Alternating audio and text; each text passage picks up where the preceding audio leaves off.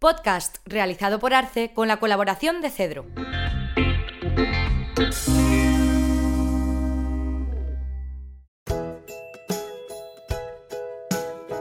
El medio ambiente como reclamo para su destrucción.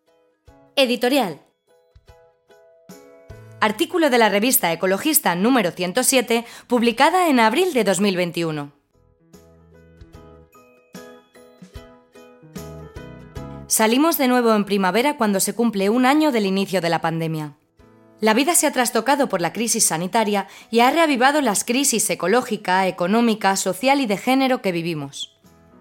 Por ello, en este número de la revista Ecologista hemos creído oportuno abordar varias cuestiones vinculadas a estas crisis, pero sobre todo aprender de las sabias reflexiones del profesor de Economía Ecológica José Manuel Naredo. Guiados por él, ahondamos en varios conceptos, como el del medio ambiente, un término adoptado por todos los actores, incluso por los responsables de su destrucción.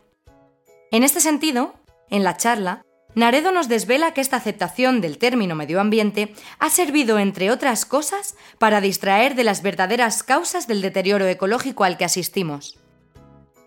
Pero también sobre el deterioro del poder, pues aunque las crisis y la pandemia deberían provocar, según el profesor, un saneamiento frente al mar de corrupción que vivimos, la corrupción sigue ganando la partida.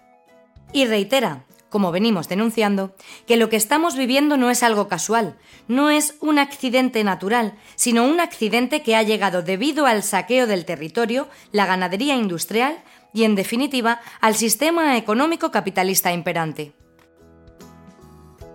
Y frente a este síntoma de la COVID-19 y las nuevas cepas del virus que están apareciendo, urge actuar frente a esas políticas y los intereses de grandes corporaciones que arrasan los ecosistemas y su biodiversidad.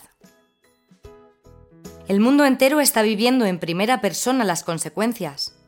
Pero los tratados internacionales no se paran.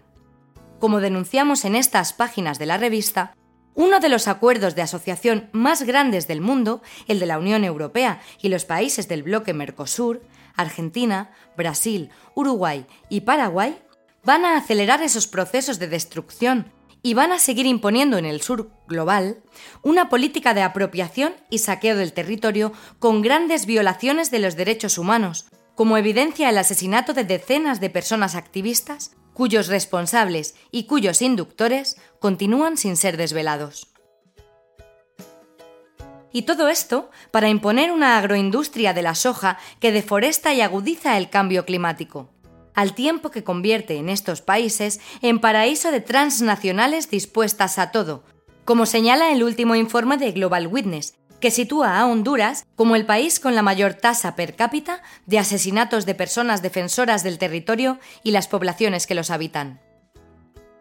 Esta es la razón por la que Ecologistas en Acción lanza la web Los Rostros de la Soja, en la que se visibilizan las graves consecuencias de nuestro consumo de la soja y de esta agroindustria sobre el territorio y la vida de las personas con graves implicaciones ecológicas y sociales.